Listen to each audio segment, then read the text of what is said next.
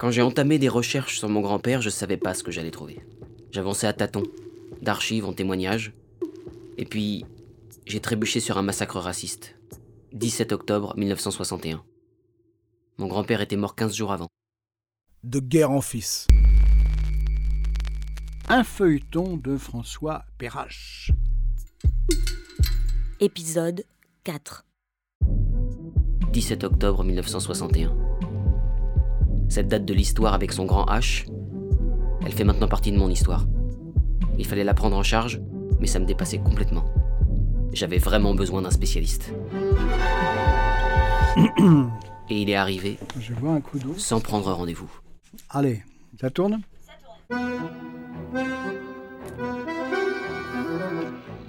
Automne 1961. La France et l'Algérie, on le sait, sont en pleine négociation pour l'indépendance. Il faut imaginer hein, un véritable climat de guerre, et pas seulement en Algérie, mais aussi en métropole, et notamment au cœur de Paris. Le FLN accentue la pression sur les autorités en visant particulièrement les policiers. Rien que durant l'été 61, une dizaine d'entre eux ont été tués. En réaction, le préfet, Maurice Papon, va renforcer la répression. Et souvent, cette répression est sous-traitée, si on peut dire. Elle est confiée aux forces de police auxiliaires, qui sont constituées d'Algériens placés sous l'autorité de la préfecture. Ouais, les Bleus, les FPA, comme on appelle parfois ces harkis de Paris. FPA. Ils sont commandés par le capitaine Montaner. Il y a le, le capitaine, il m'a lancé deux gifles, là. Une là, une là. Ce sont eux hein, qui effectuent l'essentiel des basses œuvres de la préfecture. Les Algériens sont donc traqués par la police et il y a de, de nombreux morts et blessés parmi eux pendant tout l'automne. La police d'un côté et le FLN de l'autre qui impose violemment son emprise sur les Nord-Africains de la capitale en prélevant un impôt obligatoire. Ouais, une sorte de raquette, quoi. Et le FLN n'hésite pas à punir, voire à éliminer les récalcitrants. Tout ça, je commence à le comprendre, mais cette répression policière, elle débute bien avant le 17 octobre, n'est-ce pas? Donc comment est-ce qu'on arrive au point culminant du 17 Je vous en prie, monsieur Perrache, n'allons pas trop vite. Fions-nous à la chronologie, hein, pour comprendre le lien entre la grande histoire, celle de ce qu'on a appelé la bataille de Paris, et la petite histoire. Celle de la mort de mon grand-père. Oui, malheureusement. On vient de parler du contexte particulièrement tendu entre la police et les FLN à partir de la fin de l'été 61. À l'automne, les choses s'accélèrent encore. Le 28 septembre 1961, quelques jours avant euh, la mort de Georges Perrache, un jeune brigadier, Jean Demoin, meurt dans un attentat également revendiqué par le FLN. Le matin du 2 octobre, les obsèques de ce brigadier ont lieu dans la cour de la préfecture de police en présence du préfet Papon, au moment même où est perpétré l'attentat contre le bureau du SAT-FMA où travaillait votre grand-père. Maurice Papon aurait donc appris la mort de mon grand-père pendant les obsèques du brigadier de Moins Eh bien, selon toute vraisemblance, oui. Et c'est durant cette cérémonie en hommage au brigadier de Moins que le préfet Papon va faire un discours particulièrement musclé. Discours dont la presse retiendra surtout une phrase Pour un coup reçu, vous en porterez dix. Dans tous les cas, vous serez couvert. Plusieurs euh, versions de cette phrase terrible circulent dans la presse. Pour un coup reçu, Un coup pour dix. vous en porterez dix. Nous, nous rendrons dix coups pour un. Dans tous les cas, vous serez couvert. Quoi qu'il en soit, la phrase a bien été prononcée au moment même de la mort de Georges Perrache. Et elle sera immédiatement interprétée comme un, un blanc-seing du préfet ouvrant la voie à des répressions aveugles de la part des policiers parisiens qui sont, il faut bien le dire, hein, à bout de nerfs. Il faut que les autorités tiennent compte du fait que certains éléments du personnel sont actuellement susceptibles d'accomplir des actes regrettables pour venger les collègues tombés à la suite de lâches attentats. Regardez, je vous ai apporté les journaux de l'époque. hein. Par exemple, le Figaro du mardi 3 octobre. Un officier de police tué et deux employés de la PP, là oui, de la préfecture de police, grièvement blessés par trois tueurs FLN. Remarquez que votre grand-père, Georges Perrache, fait la une de toute la presse. Le Monde dresse un bilan des morts de l'été dans les rangs de la police. Un nom, une victime vient s'ajouter au martyrologue, un nom, une victime de trop. Même euh, la presse régionale en parle, le Dauphiné libéré par exemple. Un policier originaire de Grenoble tué à Paris. Tenez, regardez, c'est aussi le Parisien libéré. Le mort de trop. Il y a même la photo de votre grand-père en une. La ressemblance physique avec vous, François, est d'ailleurs assez nette, hein. même corpulence, on dirait, même lunettes. Oui, et même calvitie. C'est donc dans un climat de forte tension hein, qu'ont lieu le 5 octobre les obsèques de votre grand-père.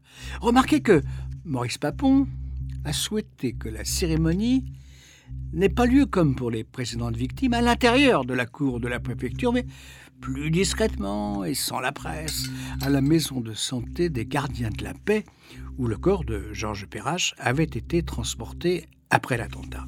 Ces obsèques publiques à répétition de policiers démoralisaient les troupes. Les nerfs sont à fleur de peau. Le préfet sera présent à la, à la cérémonie en l'honneur de votre grand-père pendant 15 minutes à peine, hein, durant lesquelles il se contente de saluer la famille. Dont mon père qui était présent. Ouais. Le préfet décorera aussi, à, à titre posthume, la victime. Médaille d'or de la police pour acte de courage et de dévouement. Hmm.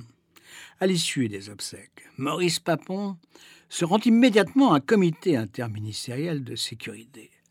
Les syndicats de police réclament des mesures fortes de la part du préfet. Nous avons demandé le quadrillage. Ah, ils ne seront pas déçus. hein. armes, couvre-feu, etc. Chose que nous, syndicats, n'aurions jamais dû demander. Dès son retour à la préfecture, Maurice Papon va en effet mettre en place une disposition exceptionnelle. Il décrète un couvre-feu imposé aux Algériens dans une circulaire rendue publique le 6 octobre. Dans le but de mettre un terme sans délai aux agissements criminels des terroristes algériens, des mesures nouvelles viennent d'être décidées par la préfecture de police. En vue d'en faciliter l'exécution, il est conseillé de la façon la plus pressante aux travailleurs algériens de s'abstenir de circuler la nuit dans les rues de Paris, la banlieue parisienne et plus particulièrement de 20h30 à 5h30 du matin.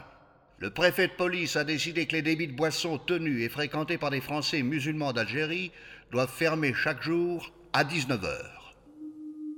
On doit manifester contre le couvre-feu. On va faire cette manifestation. Vous avez le droit de prendre le bus ou d'aller à pied, prendre le taxi, pourvu que vous soyez là-bas à 8h30. C'était une manifestation contre la violence. C'était une manifestation de pacifique. On va simple comme ça. Les gosses, des femmes, des enfants, on a un ordre pour tout le monde. Bon, vous êtes tous contents. Qu'est-ce que vous pensez de cette ma- manifestation? Vous avez quelque chose à dire? Bon, à à vous la parole. 17 octobre 1961. Algériens de France, dans les rues, nous allons descendre, protester contre leurs lois discriminatoires. Investissons les ponts et leurs centres giratoires. Embarqués dans un cortège pacifique, nous réclamons justice, justice pour nos droits civiques. Mais la police ne l'entend pas de cette oreille. En cette période, nous sommes un tas de rats rebelles. Marchons en direction du pont Saint-Michel, nous verrons bien quelle sera l'issue de cette querelle. Une fois sur la berge, j'aperçois le comité d'accueil qui souhaite faire de ce pont notre cercueil.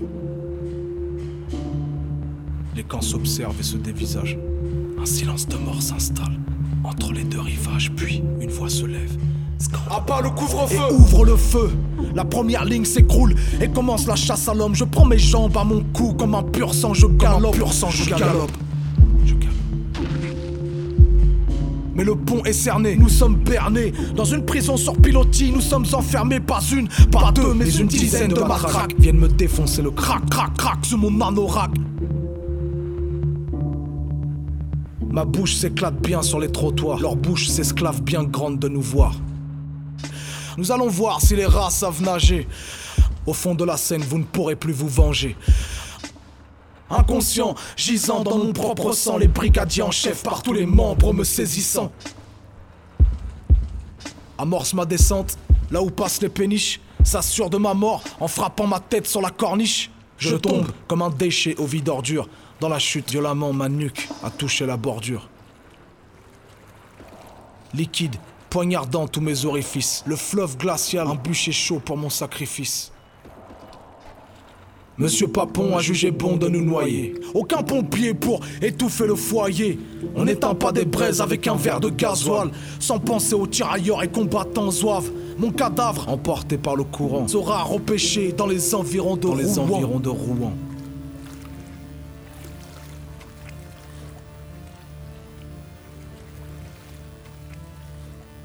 D'étranges nénuphars flottent sur la scène.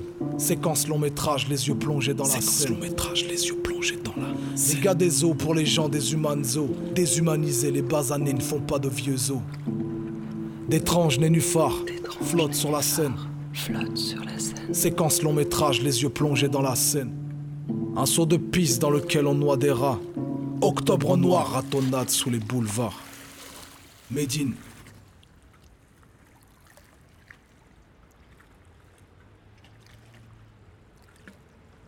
Alors ce qu'il faut retenir, et c'est essentiel, c'est le nombre de morts algériens estimés. 200. Et ce même 17 octobre, dans la journée, le FLN a publié un communiqué de revendication qui revient sur l'ensemble de la période septembre-octobre pour justifier les attentats. Et votre grand-père Georges Perrache y est cité nommément. Et Malheureusement, son nom apparaît aussi dans un rapport interne du FLN qui explique le choix des policiers visés. Et Eh bien, écoutez, pardonnez-moi, c'est délicat, mais le rapport précise, je cite, seuls les policiers tortionnaires sont châtiés. que seuls les policiers tortionnaires sont châtiés. À suivre sur arte radio.com. seuls les policiers tortionnaires sont châtiés